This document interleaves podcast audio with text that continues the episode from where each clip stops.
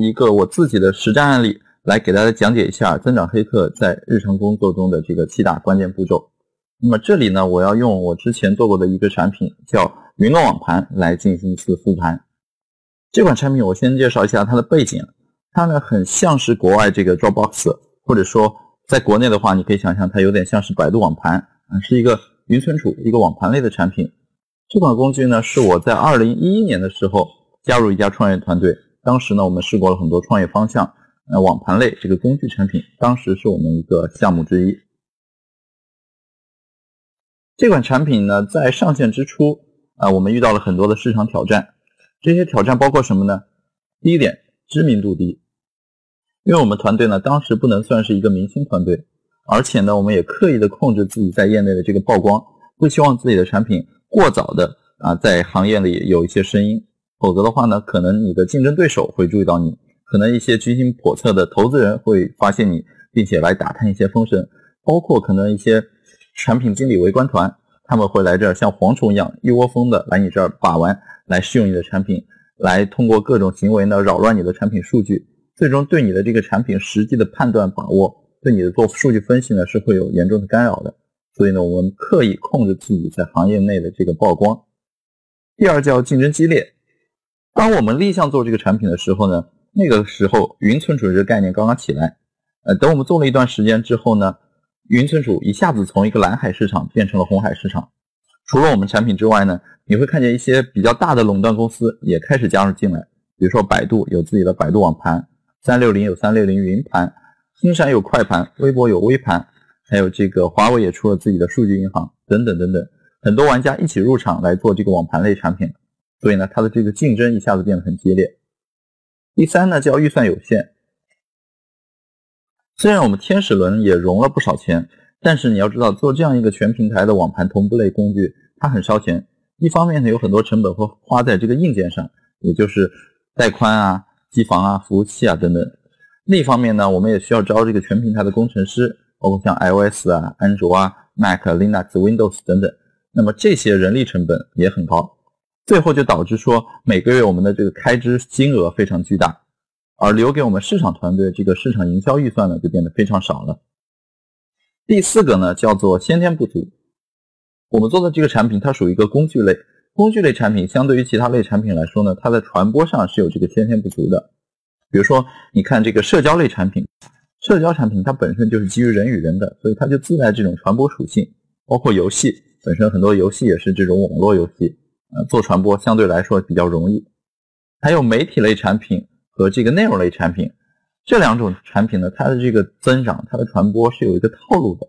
媒体类产品其实它就需要不断的去吸收好的内容，比如说像逻辑思维做这个得到，它本质上是一个媒体，那么它怎样去吸收好的内容呢？它可以签约很多优质的这个作者，包括像李笑来啊、像陈佳老师等等。那内容类产品呢，它的一个增长套路。就是不断的去找到好的渠道，找到好的媒体去投放，比如说一些网综、一些自制剧。那这些网综自制剧呢，我相信他们都希望自己能够最大程度的在全网去发布，获取全网的点击量。所以呢，尽可能去优酷、土豆啊、爱奇艺啊、腾讯视频等进行一个全网的发布，对它的这个传播，对它的这个扩散是有极大的好处的。而工具类呢，在这方面其实就显得捉襟见肘了。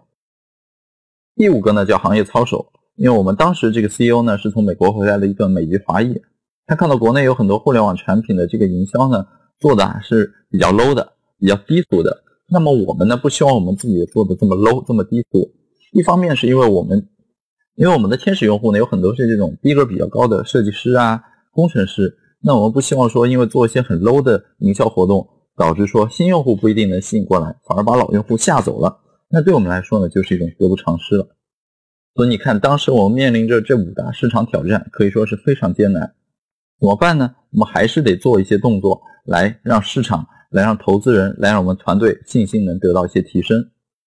所以呢，在二零一二年的下半年的时候，我们决定要做一次增长类的活动。怎么做呢？围绕增长，一上来肯定就是要设定一个增长目标了。我们当时设的目标就是新用户注册量，将这个当做是我们的核心指标。那我们一切增长工作呢，都是围绕提升新用户注册来服务的。OK，第二步目标设定完了之后，我们需要围绕这个目标来展开一些数据分析，看看怎样才是一个比较合理的增长方式。那当时呢，我们查阅了很多数据，其中有一组数据呢引起了我的注意。这个数据是什么呢？我们来看这张图啊，这张图其实不是当时我们产品的一个实况图，而是我拿到网上一个同类产品，就是微软他家的一个网盘叫 SkyDrive。微软当时发在自己的官方技术博客上一张图片，这张图片体现了微软 SkyDrive 这个网盘它用户使用的一些情况。你看啊，微软的这个 SkyDrive 呢。它的这个平台上，百分之九十九点九四的用户，也就是这个大多数头部用户，他们使用的空间数量非常少，只使用七 GB 以下。而一些长尾的用户呢，占到百分之零点零六，这些用户他们才会使用比七 GB 多一些的空间。这张图跟我们当时的产品情况很像。在看到这样一组数据之后呢，我们就想说，哎，既然用户并不会使用这么多空间，那其实我们给他多少空间，那都只是一个上限数字。换句话说，只要用户没有往上上传文件的话，我们给他一 KB 和给他一 TB，其实本质上呢没有太大区别。用户并没有占用我的带宽、我的硬盘啊、我的空间等等，所以呢，我并没有因此而付出更多成本。这个数据呢，就给了我们一个启发，我们完全可以搞一次增长活动。这个活动的噱头呢，就是给用户送出更多空间。那我们都说互联网做产品或者做活动要做爆款，要做到极致，更多空间，它的极致是什么呢？就是无限空间。所以呢，我们就做了一个假设：如果我们来做一次活动，能够给用户免费送无限多的空间，这个活动会不会很成功呢？这就构成了我们整个活动策划创业的一个出发点，也是一个最原生的假设，就是要送免费无限空间。围绕这个免费送无限空间呢，我们还想了一个噱头。那个时候正好是二零一二年的年底，那么当时有一个传言，就是啊，所谓的玛雅预言，世界末日，人类将会从第四纪元进入第五纪元，人类都会毁灭，世界将会不复存在。那么这个呢，本身是一个梗啊，是一个笑话，我相信没有多少人会相信。但是呢，我们的这个团队很有意思，我们希望能够通过把这个热点事件跟我们这次营销活动相结合，来增强传播力。所以呢，我们当时还发了很多 EDM。以这个 CEO 亲自的这个口吻来讲了一个故事，就是说 CEO 看到世界要末日了，人要毁灭了，那我们还创什么业呢？我们还做什么互联网产品呢？都没有意义了嘛。既然这样的话呢，不如我们来做一次开仓放粮的回馈用户的活动。你要多少空间，你就可以从我这边拿多少空间。这就算是在这个世界毁灭、在人类不复存在之前，我们对社会做的最后一点贡献，以此来答谢一直以来热爱我们、支持我们的用户。我们讲了这样一个故事，把它包装的呢有点荒诞，又有点温情。所以呢，当我们发出这个活动预告的时候，很多人就会好奇说：“哎，并不是愚人节啊，那么云诺网盘这个团队一本正经的发了这样一个通告，难道他们会真的相信世界毁灭吗？还是说他们有什么别的盘算呢？”这样无形之中就让这个活动积累了很多事先的这个关注。基于上述假设，接下来我们就要想办法去做实验，去实现这个假设。我们想了很多实验的交互的方式，最后呢，经过很长时间这个讨论，我们确定了跟用户交互的这个方式，就是上面这个界面这张图。你可以看到啊，它的核心主体部分呢，就是你需要多少空间，那么你把这个空间数字告诉我。左右两边呢是加减按钮，点击加按钮会加一 GB，点减按钮就会减一 GB。最后有一个 down，就是有一个确认按钮，点完之后呢，如果你已经登录了，OK。我们就会把你选择这么多的空间数字汇到你的账户上。如果你没有注册过，那么我们就会先蹦一个浮层，让你输入一些基本的注册信息。完成注册之后呢，这些空间还是会汇到你的账上。那么这个就是我们设置的一个很简单的实验，它的一个原型页面。你可以看到这个方案其实很简单，但这其实是我们在推翻了很多相对复杂的方案之后选出来的优先级最高的、最方便、最快速实现的一个方案。好那么在完成这个方案之后呢，我们只花了一个晚上，很快的进行了一些设计以及代码的研发啊，在第二天呢就把它推广上线，开始进行尝试。这个实验结果呢让我们很满意，我们的这个官网已经有百分之四百的这个自然注册量的激增，这对我们来说是一个信心的提振。我们相信给用户免费送无限更多空间这个点呢被验证了，我们的洞察就是用户喜欢更多空间，更多空间足以撬动他们。来我们这儿注册更多的账号。基于这个实验分析的这个结果呢，我们就开始围绕这次活动，围绕这个线上页面呢，展开更多的策划。我们设计了更多传播点，希望在这个页面中呢，能够带来更多的二次传播。比如说什么呢？我来讲几个这个页面的一些心机的设计。你看这个页面为什么要有加号按钮？为什么不是一个文本输入框在中间？然后你需要多少空间，你就直接光标定位到这个文本输入框，然后点九九九，按下回车。为什么是用这种加减按钮的形式呢？哎，这里我告诉你，用加号按钮呢，本质上呢是希望让用户进行一些付出，因为你要知道，当你太简单、太轻易的把一件东西拱手送给别人的时候呢，别人是不会珍惜的。只有当他付出一些什么，比如说付出时间、付出精力、付出体力。付出金钱、付出智力等等，这个时候呢，他才会觉得这件事儿很有参与感。他是靠自己亲身的努力，他是靠付出才得到这样东西的，他就会更加珍惜自己得到的东西。所以呢，我们是希望通过这个，让他们来强化自己靠努力抢到这么多网盘空间的感觉，从而更多的去使用我们的产品。这是第一点。第二点，你看为什么要有加号按钮又有减号按钮呢？可能你可以马上想到，就是有人需要用加减按钮来微调啊，一旦点过了之后呢，能够把它调回来，以此呢来拿到一个自己的幸运数字，一个精确的值。这固然是一种玩法，但是呢，它在传播性上会差一点。我们是怎么样去利用加减按钮的呢？我们做了这样一件事儿，就是我们参照日本有一个很有名的游戏厂商叫 Konami，Konami 呢出了一款很经典的游戏叫《魂斗罗》。魂斗罗有一个很好玩的秘籍啊，就是它原本三条命，但是如果你在标题画面输入上上下下左右左右 E A B A，那么原本的三条命呢就会变成三十条命。我们参考了这个理念，就是当你按照一个特定的指令序列去点击加减按钮的时候，比如加加加减减减，那么这个页面呢就会蹦很多彩蛋，比如说这个页面的背景会更换，我们这个官方形象小人会变更，他说的话会变成其他很吐槽的话。啊，包括这个空间数字呢，后面会加几个九或者加几个零等等等等，页面会变成各种各样的这个彩蛋的变化，让你觉得很有意思。这个彩蛋怎么去用？怎么跟传播结合起来呢？当你在这个活动中后期不那么火，该参加的人已经参加过，它的这个热潮已经逐渐退去的时候呢，你可以通过官方或者第三方的方式把这个彩蛋放出去。那么别人看到这个彩蛋之后呢？他会来进行尝试，一旦尝试成功之后，哎，他可能会截个图或者拍个照，再把这个彩蛋尝试的成果呢也转发出去。那么基于彩蛋这种方式呢，其实自然而然我们就把二次传播和三次传播给解决了。第三，刚才我们说到这个彩蛋里啊，包括这个我们形象的这个小机器人，它会变更。那我们就在想了，既然这个小机器人会变更的话，有什么方式我们可以让这个小机器人形象也成为我们传播的一种途径呢？啊，我们想了很多，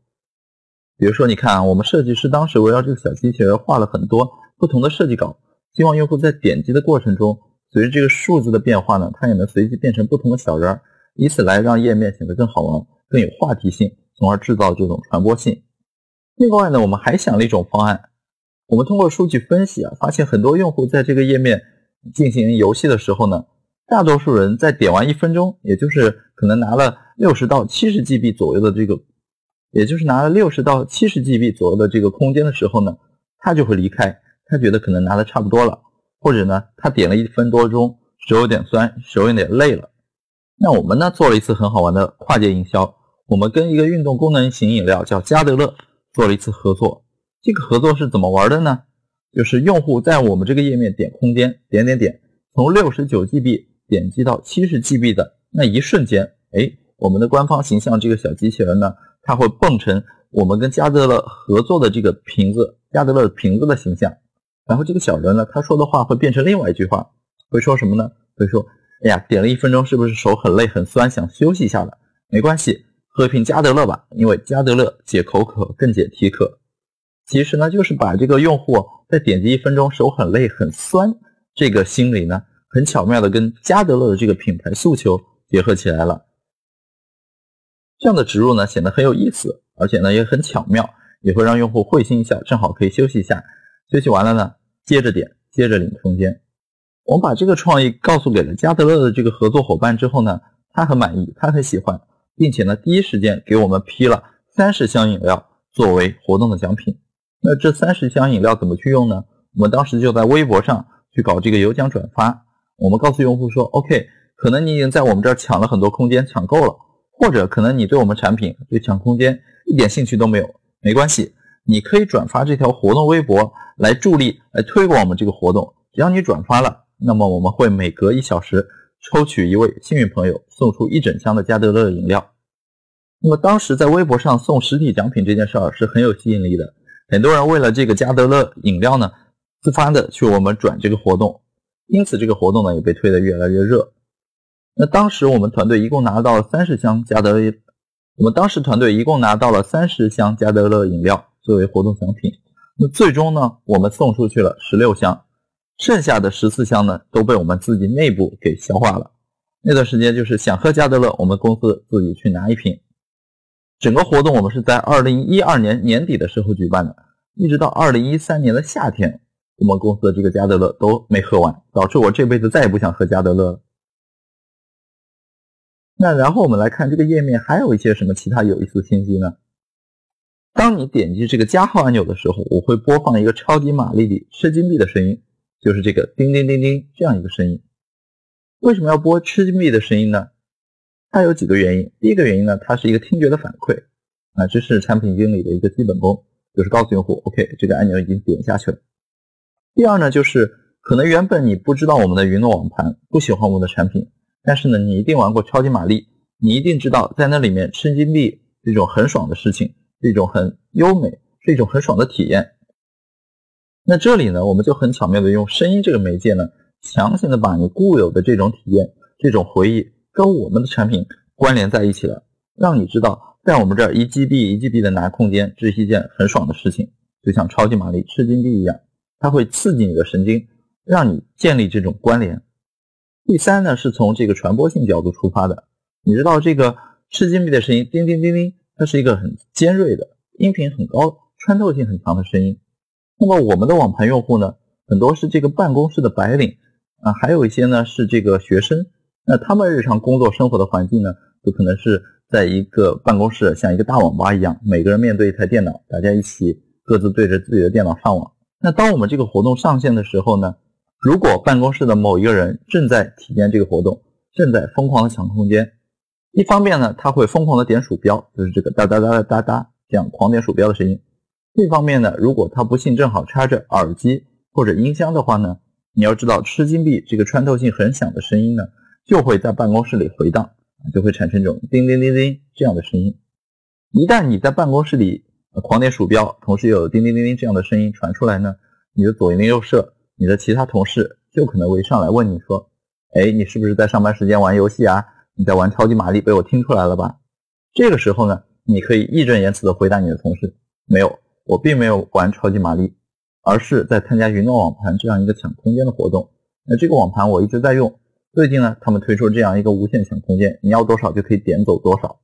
那这样的话呢，就无形之中把线上的传播场景带到了线下，也就是一个人安利了一屋子人。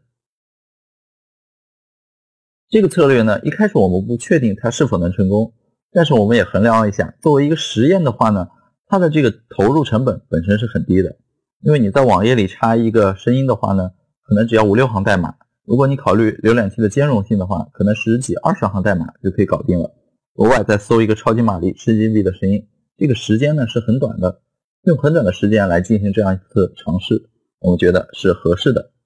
那么最后的结果呢，也印证了，的确这个传播是成功的。因为我们看到微博上有很多人主动艾特我们，跟我们说：“哎呀，办公室已经完全是一片鼠标点击声了。”啊，我又成功的安利了几个同事，等等等等。那么说这个尝试最终是符合我们的这个意愿的。当然，这个页面呢还有很多很心机的设计。这里我再提一个最大心机是什么呢？就是如果你懂技术的话呢，你可以在这个页面很肆意的去作弊。比如说，你看这个加号按钮，无非是点一下加一 GB。但如果你懂技术啊，你会用脚本，或者说你用第三方工具的话呢，你完全可以让机器来自动帮你点。不用你手在那边一下一下自己点，机器可能就会连续的一秒钟帮你点几十次、上百次。第二就是这个按钮叫就抢那么多，这个按钮点完之后呢，无非就是给我们服务器发一个请求，告诉我们服务器说这个用户最后抢了多少空间，那么你就给他发多少空间。所以呢，如果你懂技术的话，你完全可以拦截这个请求，篡改这个请求。假设你原本只抢了十 GB，那么通过这种拦截和篡改之后呢，你完全可以告诉我们服务器，你最后抢了一万 GB，那么服务器呢就会真的给你下发一万 GB。当一当发现我们有这两个 bug 之后呢，我们的这个技术人员第一时间找到我，希望能多给一些时间来修复这两个 bug。我的回复是：对不起，我不给你这个时间。为什么呢？不信你看，一旦上线之后啊，说不定它的这个效果呢还更好。那我们这个技术人员一开始呢不太相信我的话，最后实际上线之后呢，才证明了我的判断是正确的。当我们把这个带着 bug 的页面上线二十分钟之后呢，我就看见在很多这个工程师的讨论群组，比如说这张截图就是我加的一个杭州知名的工程师开发社区，叫 Segment Fault，他的这个工程师讨论的 QQ 群里呢，就开始围绕这个活动有些讨论了。有人说你才抢六十 GB，啊，我抢了二零一二一二二一 GB，然后有人说哎我只抢了六十五 GB，顶多存个苍老师等等。这个时候呢，就有人开始往里面贴代码了。他说：“你看啊，直接 post 提交到什么什么什么什么这样一个地址，它的 RGX 参数是什么什么什么什么，都给你破解出来了。在看到这样一个情况之后呢，这个群就沸腾了，大家才恍然大悟，原来这个无限抢空间活动的页面呢有 bug，通过利用这个 bug 呢，每个人都可以抢更多的空间。于是呢，大家奔走相告，通过各种途径开始传播这个 bug。”这个呢是另外一个工程师聚集的论坛，叫 V2X。我们看到有人就专门开帖去讨论这个问题。貌似说，关于单机加号的问题啊，可以用什么什么软件来实现？记得选择快速模式，选择重复次数，然后录制快捷键，播放快捷键是什么？甚至连这个软件地址都给你贴出来了。后来呢，还有很多在下面跟帖讨论说，哎，你改什么函数？你改什么参数？你动哪个哪个模块？就可以抢走更多的空间，大家无所不用其极，尽一切可能性的想从我们这儿去夺走更多空间。那么在看到这种情况之后呢，我们官方团队其实是笑而不语的，没有做任何响应，甚至呢，我们还注册了很多小马甲，一起来推这个活动，一起把这个热度抬高。为什么我们愿意这么做呢？你看啊，其实呢，工程师通过各种角度来讨论这个活动。无非是出于什么心理呢？他们是想炫技，他们想以此来体现自己的技术非常好。那我们呢，就利用了他们这个心理，来帮我们制造了很多讨论，很多的传播。而这个讨论传播对我们来说是不是有害处呢？你仔细想想，其实问题不大。为什么呢？因为一个用户无论是通过我们官方的方式，还是通过这些工程师散播出去的一些方式呢，无非是换了一种姿势来我们这儿抢空间。但是不管他用什么姿势来我们这儿抢空间，他都必须要在我们这儿注册一个账号，从而达成我们这次活动想要的这个核心指标。而即便他用不同的姿势抢走了更多甚至无限的空间，我们都是给得起的，因为我们在之前这个成本核算中呢已经算过了。所以呢，基于这样一个判断，我们说用户在这些论坛上自发的发起的这些破解的讨论，对我们来说呢是有百利而无一害的。你可能会说了，会不会因此有一些需要危机公关的呢？那这也很好解决，方法就是在这个活动结束之后呢，我们通过官方或者第三方渠道再发一篇活动的复盘，来讲一讲我们官方团队是怎么很巧妙的策划一次无限送空间的活动，将这个活动前因后果的这些策划呢完完整的复盘呈现给大家。这样呢，既可以发到一些营销论坛作为二次传播，同时你还可以转手贴一份到类似的这个 V2EX 论坛上来。那么之前来纷纷竞相踊跃破解你这个活动的人呢，在看到了这个复盘的策划之后呢，他才会恍然大悟啊，知道说啊，你这个团队不是因为真的技术不行，而是因为一切都在策划中。稍微聪明一点的人呢，他就会闭嘴。当时有很多人就通过论坛或者自己的博客、空间主页等等，围绕这个活动产生了很多自发的讨论。他们会自己写文章，比如说这个免费无限网盘空间活动啊，无限狂凑活动啊。开挂方法注册啊，包括这个无限空间扩容等等，他们展开了各种各样的这个讨论。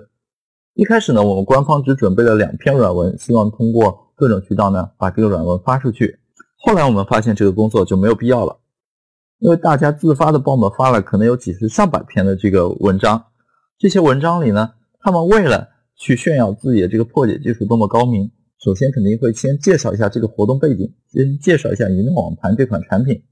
他们会说，移动网盘是一款非常好的产品啊，空间非常大，用户体验非常好，我一直在使用。那么最近呢，他们出了一个无限送空间的活动，你固然可以通过官方的渠道来抢走更多的空间。但是呢，你也可以通过我这个渠道来自动化的一键轻巧的抢走空间。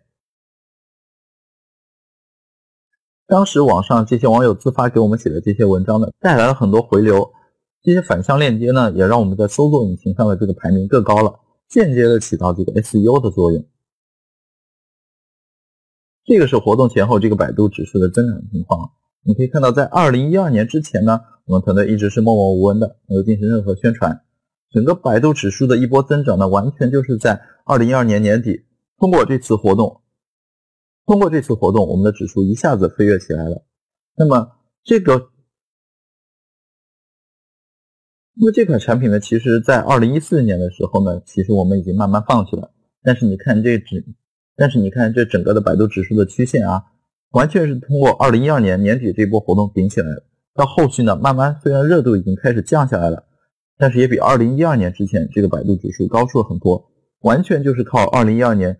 世界末日这波，完全就是靠二零一二年年底世界末日这波活动给顶起来的。那整个活动的这个投入产出比是怎么样的呢？投入方面的话呢，主要就是人力成本的投入。那这个呢，主要就是我们团队内部的一些工程师啊、设计师啊、产品经理等等人员的成本。那么这些人员成本呢，本身就是我们公司的固定开支，所以没有构成额外的成本。另外呢，包括像跟加德乐合作这样的赞助商，都是我们空手套白狼拉来的，也没有花费我们额外的成本，所以呢，这个投入基本上可以算是零。而产出是怎么样的呢？在这次活动进行之前呢，我们云诺网盘的这个自然增量用户平均每天可能只有五六十。这个活动刚上线两个小时，我们的这个自然增量用户已经超过了两千。在整个活动期间呢，平均我们每天的这个自然增长用户。都在六万到八万之间，所以你看，完全靠这一次增长黑客的策划呢，就让我们的注册用户得到了一个千倍的提升。这在当时我们看来呢，是一个非常了不起的成绩。另外，对我们团队来说，还有一个额外的收获是什么呢？就是这次活动很意外的帮我们引起了投资人的注意。那么有很多人主动抛来橄榄枝，想要投资我们，我们的新一轮融资也很快因为这个活动谈成了。这对我们来说就是一个非常大的惊喜。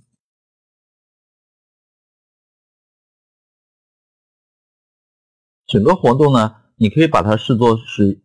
整个活动，你可以把它作为一次成功的试验。那么这次活动试验的结论就是，更多空间是吸引新用户注册以及活跃的一个很有效的手段。于是我们在第七步，也就是系统化这个环节，我们策划很多基于赠送更多空间的产品。和运营机制的设计，包括你可以在产品里每天打开签到送空间，你可以到我们这个官方微信公众号去关注一下，然后呢免费领空间，以及我们其他的这种很多线上的运营活动呢都是围绕赠送空间展开的。这些呢就体现了我们将赠送更多空间给它系统化、机制化的一种设计。事实证明呢，之后再搞类似的送空间活动，效果都非常好，用户呢非常买单。